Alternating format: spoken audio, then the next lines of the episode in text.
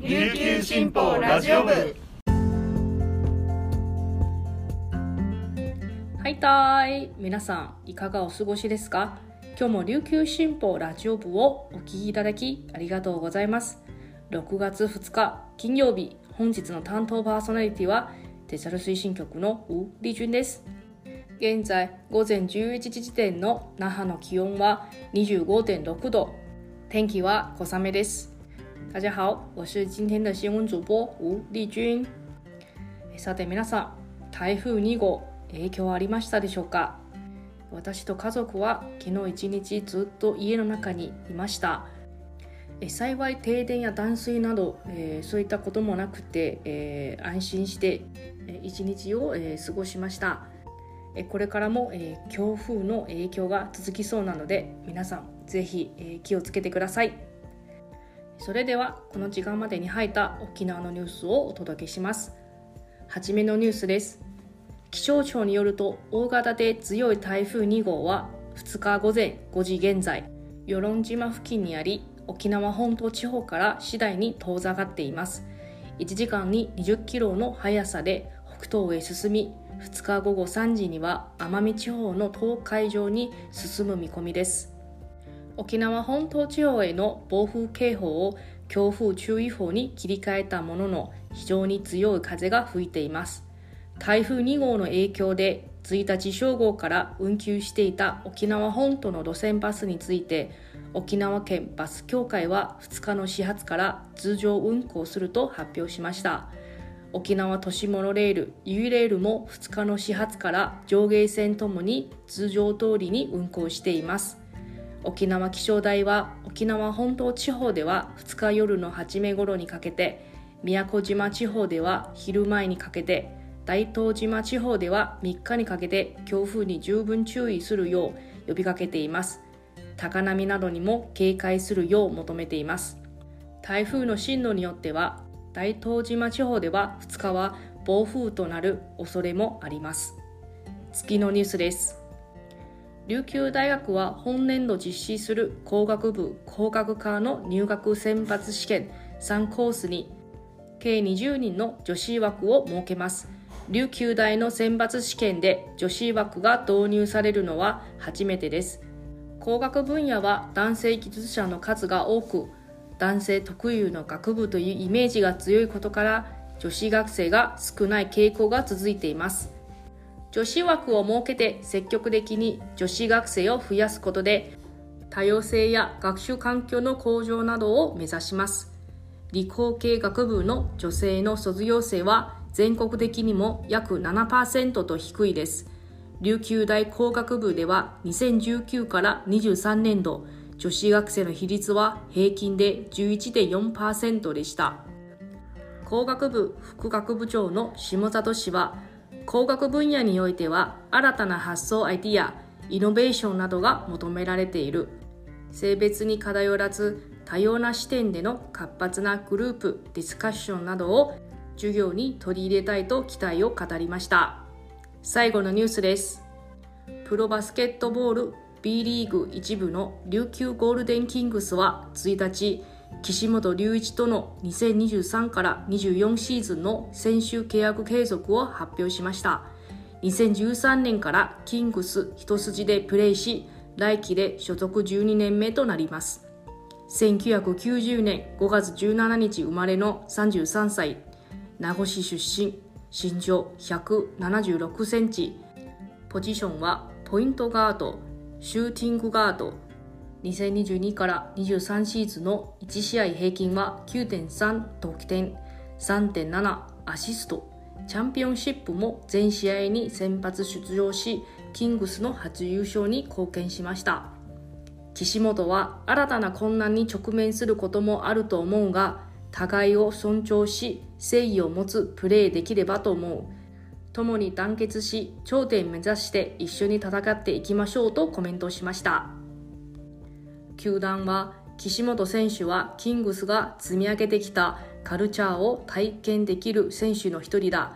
23から24シーズンもキングスを支える一つの柱としてチームを顕引きしてくれることを期待しているとしました。以上この時間までに入ったニュースをお届けしました。今日紹介した記事の詳しい内容は琉球新報のニュースサイトにでご覧いただけますのでぜひアクセスしてみてください。今日は金曜日引き続きチャンプルユンタクのコーナーがあります。今日はえ台湾でほとんど誰でも知っている数十万人が参加する世界三大宗教行事の一つを紹介します。このままラジオ部をお聴きください。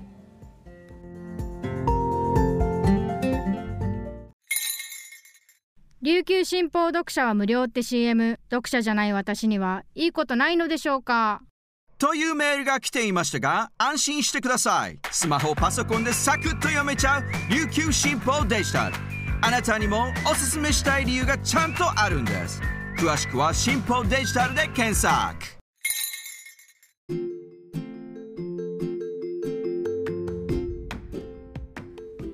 はいたい皆さんこんにちは。にハオ今日もチャンプリユンタクがやってきました。毎月の第1と第3金曜日で配信しています。このコーナーは私台湾出身の記者ウ・リジュンが沖縄のニュースを中国語を交えながら紹介します。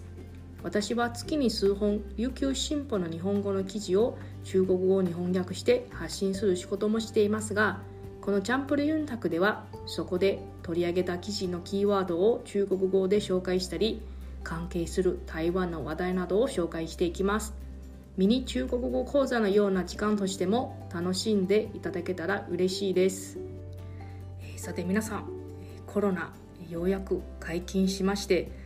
沖縄県内各地のイベントも次々と、え、復活しています。今日皆さんに紹介する記事は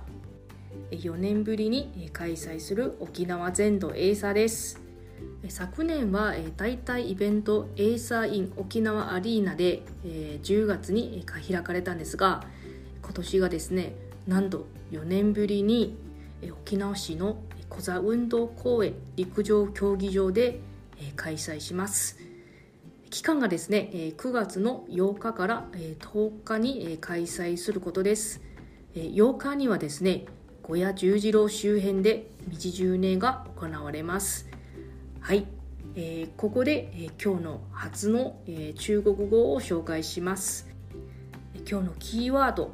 エイサー。以前も紹介したかと思うんですがここで改めてエイサーというのは太鼓舞もしくは太鼓ショーと言います。太鼓っていうのが太鼓っていう漢字です。舞っていうのが演舞の舞です。太鼓秀も太鼓の漢字に優秀の秀で書きます。次に皆さんに紹介したい中国語は道十年です。それは彩街遊行と言います。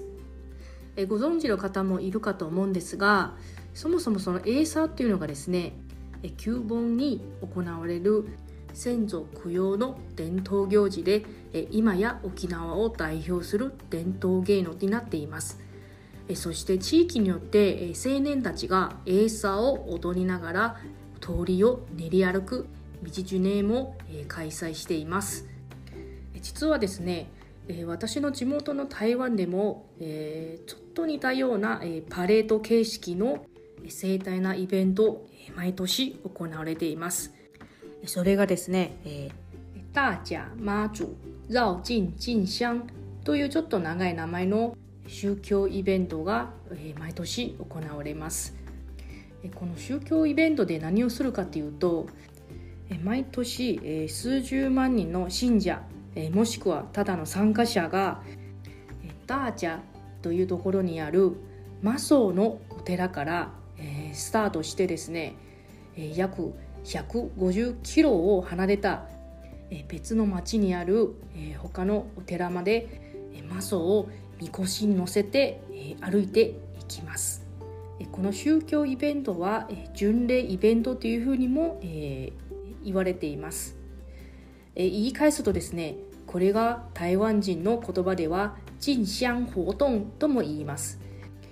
ここでまた皆さんに紹介したい中国語は進香という漢字です。進というのは進むという漢字。香というのは線香の香ですね。鎮香という意味合いがですね、信者が線香を持ってですね、お寺を参拝するということが台湾人は鎮香活動とよく言います。台湾でですね、マソや観音が知られています。ここでまた皆さんに紹介したい中国語はマソ。マソというのがですね、マーチュと言います。マというのがですね、日本語の漢字にはないんですが、女編に馬というふうに書きます。マというのがお母さんの意味合いもあります。マーチュのズというのがですね、先祖の祖という漢字です。先ほども言ったように台湾ではえ最も知られている神様はマソや観音という神様なのでえこの神様たちを祀るお寺もえ非常に多いです。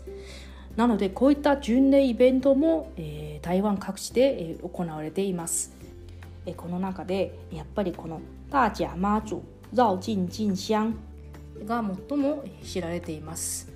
この宗教パレードがですね毎年の、えー、旧暦の2月から3月の間に、えー、行われるというふうに言われています。トータルでですねなんと、えー、9日間を、えー、開催します。最近はですね本当に信者のほか人生の体験の一つとして参加する人も増えています。もう本当にただ単に一つのウォーキングイベントというふうに取られている人もいます。私は実際に行ったことはないんですがいつもテレビですごい皆さん暑いですねというふうに感じ取っています。このイベント自体がですねなんと世界三大宗教行事の一つとして選ばれているというふうに言われています、はい、今日の話題は台湾の宗教イベント「えー大甲媽祖遶境進香」というイベントの「えー、話題でした。先ほどの、えー、沖縄全島エイサーの、えー、話に戻りたいんですが、えー、9月9日にですね、えー、第45回沖縄市青年祭り、10日は、全島エイサー祭り本祭りとなります。そしてですね、えー、県内各地の青年会がエイサー披露するエイサーナイト2023も6月の18日から8月の13日までの間に6日間の日程で開催します。最後に今日皆さん紹介した中国語を復習したいと思います。まず エイサ太鼓舞太鼓秀道巡礼彩街遊行マソマ祖そして信者が線香を持ってお寺を参拝するのは進香活動と言います皆さん最後までのお付き合いありがとうございます感谢大家收听到节目最后，希望这集节目对你有帮助，也希望与你空中再相会。またお会いしましょう。さようなら。再见。